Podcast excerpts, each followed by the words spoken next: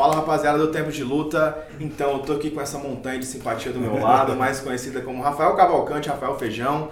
É, vou ter a honra de apresentar esse cara. Gosto muito dele, sou muito fã dele há muito tempo. E tive a oportunidade de já estar com ele, acho que é a segunda vez, mas é um cara que tem muito carinho por mim, eu tenho muito carinho por ele.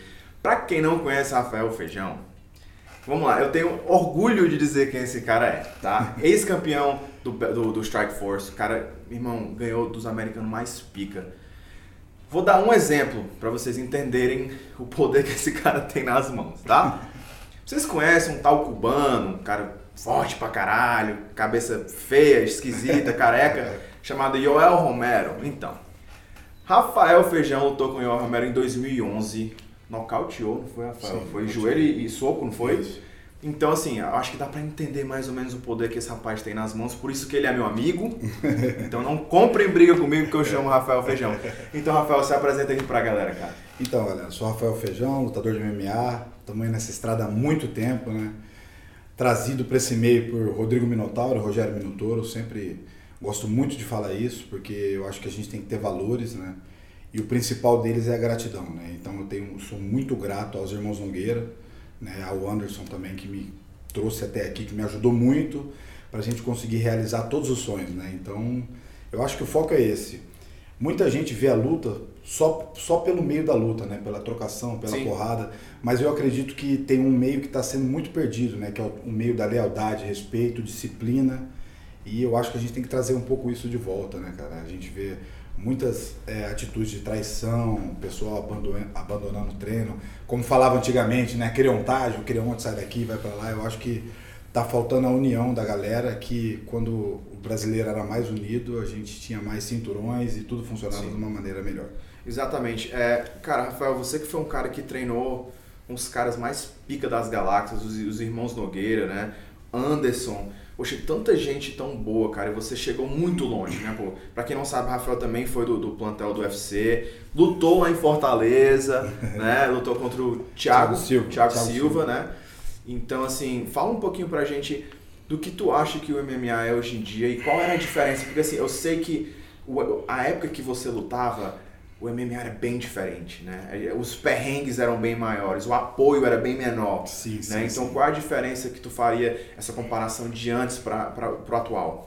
Então, como eu estava falando com o Max agora aqui, né? Antigamente, hoje a gente vê o pessoal cobrando muita coisa. Ah, a fisioterapia, três, quatro médicos diferentes, né? Antigamente a gente não tinha nada disso, né? Então, o peso era muito maior. E hoje, o atleta tem que aproveitar disso. Tecnologia, cara. É O Rogério Camões, que é nosso preparador físico, para mim, né, na minha opinião, um dos mais entendidos aí do Brasil e do mundo, né? O cara treinou todas as lendas que já- existiram e ele fala isso há muito tempo, né? Eu tô com ele há mais de 16 anos e ele sempre disse isso. A gente não pode deixar a máquina quebrar, né? A gente tem que trabalhar no preventivo, né? Que hoje, hoje, depois de tanto tempo que ele vem já falando sobre isso, a galera tá falando, né? Pô, tem que se prevenir e tal, a gente tem que fazer um tratamento preventivo, mas isso aí, para quem já trabalhava com cara de qualidade, ele sempre fez isso, né? E principalmente usar toda a tecnologia em si mesmo. Fisioterapia hoje está muito avançada, né? A técnica de relaxamento, técnica de recuperação. O atleta não pode ser dono do seu pró- próprio treinamento, né? Ele tem que ter um treinador, né? Porque o atleta quer treinar, pô. O atleta quer lutar. Ele não sabe a hora de parar, né, Max? Exatamente. Ele, ele quer ser ofensivo, ele quer passar. Não, mais uma, mais uma, mais uma. Essa gana realmente tem que ser do atleta, mas tem que ter o cara que direciona ele. Fala, não, o treino vai ser periodizado. Tem Sim. que ter periodização de treino. Para quem não sabe disso ainda, então nem é atleta. Então ele é um atleta de, de baixo rendimento, ele vai se manter ali, ele não vai conseguir atingir o ápice, com certeza. Porque tem que ser tudo periodizado, tem que ter um nível de treinamento, treinamento de força, treinamento de explosão, preparar o corpo para fazer força primeiro. Né? O Rogerão é muito didático e metódico relacionado a isso. Né? Então, é, muita gente já perguntou para mim, pô, eu sou um cara muito forte né? na, na parte de treinamento de força. Eu, eu realmente eu, eu passei ali um pouco dos limites, mas porque eu sempre ouvi, eu sempre fui soldado, é o que eu falo, né? A galera tá tendo muita opinião, tá faltando ser mais soldado. Cara, e falando de Rogerão, meu irmão, o que é o Rogerão? 60 e 60, tal. 62. E o, 62. o cara é, é seco, forte. Pô, cara, é um estilo de vida pra ele, É né? estilo cara? de vida. Eu acho que, assim, eu, eu posso dizer que eu acompanho o cara muito de perto ali. O cara é. Um pai para mim, realmente, né? Um cara que teve do meu lado desde que eu cheguei no Rio, acreditou em mim, né? Quando eu cheguei no Rio, pô, não tinha condição de pagar um cara igual o Rogerão, pô. Aí eu falei, pô, mestre, eu não tenho dinheiro agora, mas quando eu tiver, pô, a gente vai se acertar. E ele confiou no meu trabalho ali, ficou do meu lado e, pô, me colocou onde eu tô, né? Se eu tô aqui, com certeza não é por minha causa, né? É muita, eu sei que é no final de tudo quem é o engrandecido geralmente é, é o atleta, né? Mas atrás disso tudo tem preparador físico, né? nutricionista, médico, psicólogo esportivo, como sim, você sim, falou. Sim. Muita gente acha que é loucura, né? Mas eu acredito que não. Né? Eu acredito que não. Agora, cara, eu queria que tu contasse, a gente estava conversando um pouquinho aqui atrás, e eu queria que tu contasse, porque me inspirou muito é, a, a, tua história. Né? Tu tava falando assim para mim, pô, Max, eu, eu tinha tudo que eu, que eu queria e que eu precisava, mas eu fui atrás do meu sonho, eu fui atrás de seguir os meus objetivos e fazer o que eu tinha que fazer. Então, cara, conta um pouquinho pra gente, porque realmente isso me inspirou muito e eu tenho certeza que tem muito nego lá fora que tem a vida fácil e acha que é difícil, tá entendendo? Sim, sim. Aquele cara que, que é, como tu mesmo falou, ah, tu tem um iPhone? Uhum. Tenho, pois tu vai estudar inglês. Sim. Então conta um pouquinho pra galera dessa tua trajetória, a mesma coisa que tu falou pra mim ali atrás. Cara. É, é que geralmente quando a galera, né, você vê a pessoa né, num, num status alto, né, ou que tenha concluído, ou chegado a, uma, a um ápice né, da carreira profissional, até pessoal, você tende a achar que para ela né, foi fácil. Né? E não, não é assim, as coisas não são assim. Né? Pô, eu, eu na minha família todo mundo é formado, né? meu pai tem três faculdades, né? matemática, ciência da computação engenharia elétrica. Minha irmã passou em primeiro lugar na USP. Meu irmão é engenheiro civil também, formado numa federal. E é, a metodologia do, dos meus pais sempre foi essa, né? Você pode ter de tudo, meus pais têm condição financeira, né? Todo mundo sabe. Você pode ter de tudo desde que você mereça, né? Que, é, que, é o, que é o que eu acredito, né? Meritocracia. Você vai ter o que você merece. Então, eu estudei, eu sou, fiz veterinária, cheguei no eu não tenho eu não tenho CRMV ainda, né? Porque eu tenho que fazer estágio obrigatório, uhum. essas coisas. Mas já terminei o curso e cheguei pro meu pai e falei que queria seguir meu sonho, né? Que era ser lutador. E ele já disse que não apoiaria, não apoiaria aquilo. Falou, pô, eu não sou a favor Que já era de se esperar. Que né? já era de se esperar, eu sabia eu falei, não, só quero que você me dê autorização para fazer, né? Porque a primeira coisa é respeitar minha família, né? E ele me autorizou, eu fui para o Rio de Janeiro, através do Minotauro, ele me convidou para... Ele deu um treino comigo em Cuiabá, né? Tava tendo uma luta de boxe de um amigo nosso que chamava Lino Barros, ele tava lá, eu vi ele, tentei falar com ele, mas tinha tanta gente em volta que eu não consegui. Passou tipo duas horas, o cara me ligou, cara. Aí eu atendi, eu achei que eram meus amigos, meus amigos zoando, ah, vai ficar tirando foto com homem, pô. aí, eu, aí eu falei, pô, quem que é? É o Minotauro. Eu falei, ah, é o Minotauro, como é que você tem meu telefone? Aí ele falou, pô, peguei com uma amiga sua aqui, perguntei de um cara do jiu-jitsu, ela era minha vizinha, na verdade, né? Olha, então é, nada, é, nada é por acaso, né, cara? Sim, aí eu certeza. falei, pô, pô, ele, vamos dar um treino? Eu falei, vamos dar um treino, vamos lá. Aí ele falou, tem uma academia que não tem muita gente? Eu falei, pô, tem uma academia na minha casa. Pode ser, aí a gente foi lá, peguei ele no hotel, a gente foi para casa, eu dei um treino duro com ele. Fazia bastante tempo que eu não sabia o que era bater a mão e ele conseguiu me finalizar duas vezes aquele dia. Eu fiquei, pô, indignado, né? O cara que é competitivo, ele sempre quer vencer o tempo todo, né? Aí eu, acabou ali, ele tava indo embora no outro dia, ele falou, pô, vou te ligar. Aí eu falei, pô, amanhã esse cara nem lembra o meu nome, né? é verdade. Aí ele, ele foi embora, passou uns 3, 4 meses. Eu lembro até hoje, eu estava saindo de uma aula prática, eu estava todo de branco da faculdade. E ele me ligou, era 4 horas da tarde. Ele falou, pô, beleza, filho? Beleza. É o Rodrigo. Eu falei, ah, 011. Ele, então, estou em São Paulo. É, comprei uma passagem para você, vem para cá. Eu falei, agora? Eu, eu falei, pô, tô na faculdade. Ele, não, daqui uma hora e meia. Eu falei, pô, esse cara acha que eu não vou, velho. Do jeito que eu tava, 50 reais no bolso, todo de branco, fui para o aeroporto, peguei o voo, vim para São Paulo, ele foi me pegar no aeroporto. Fomos pro hotel, aí ele falou, vou dar uma descansada aí. Aí eu descansei 10 horas, 11 horas, meia-noite. Falei, ué, que, que treino é esse, cara? Falei, pô, tá tarde. Ele falou, não, é por causa do fuso, o Japão. Eu não sabia, é. né, que era tudo relacionado, né? Eu, fomos treinar à meia-noite e pouco, eu dei um treino e ele me convidou para ir pro Rio. Né? Depois disso, é a história estava continuando ali, né? Eu saí da, da casa dos meus pais, fui pro Rio de Janeiro, dava minhas aulas, fazia minha correria como todo mundo, né? É, muita gente, ah, mas o que, que você fazia? Fazia o que era necessário para estar onde eu queria estar, né? Então, é o que eu falo direto para os atletas que têm contato comigo, né? Ninguém está disposto a fazer o que é necessário para chegar aonde a gente quer chegar. Né? Então, Sim. essa é a primeira parte. Você quer? qual é o tanto que você quer, né? Sim. O que, que você está disposto a fazer para chegar lá? Então, eu acho que é bem por aí, mais ou menos nessa linha. Isso é legal, porque assim, é, um dos grandes presentes que, que, que eu tenho de estar fazendo isso, é, de estar nesse meio, né? você conhece muito bem o meu irmão, né? Sim. O Ed, o Ed para mim é, é a minha inspiração, sempre foi. É o cara que eu sempre tentei ser que nem ele. Sim. né? Falar um pouquinho da minha vida pessoal, que vocês talvez não, não, não saibam um pouquinho. O Ed Soares é meu irmão, mais velho, mas eu só fui conhecer o Ed quando eu tinha 13 anos. Então, assim, eu, eu, eu não tinha irmão mais velho, eu tinha irmão mais novo. E meu pai não foi o melhor dos pais do mundo. Né? Então, não tinha aquela referência de homem. Sim. E eu lembro que minha mãe era gerente de um hotel lá em Miami. E por surpresa mesmo, meus pais sabiam, o Ed chegou. E eu fui atender na recepção, falei, caramba, o cara, na época ele tinha cabelo ainda, né? e eu falei, caramba, esse cara meio que se parece comigo, assim. Ah, besteira. E ele olhou pra mim e falou assim, Max? Aí eu, yes. Eu sou seu irmão mais velho.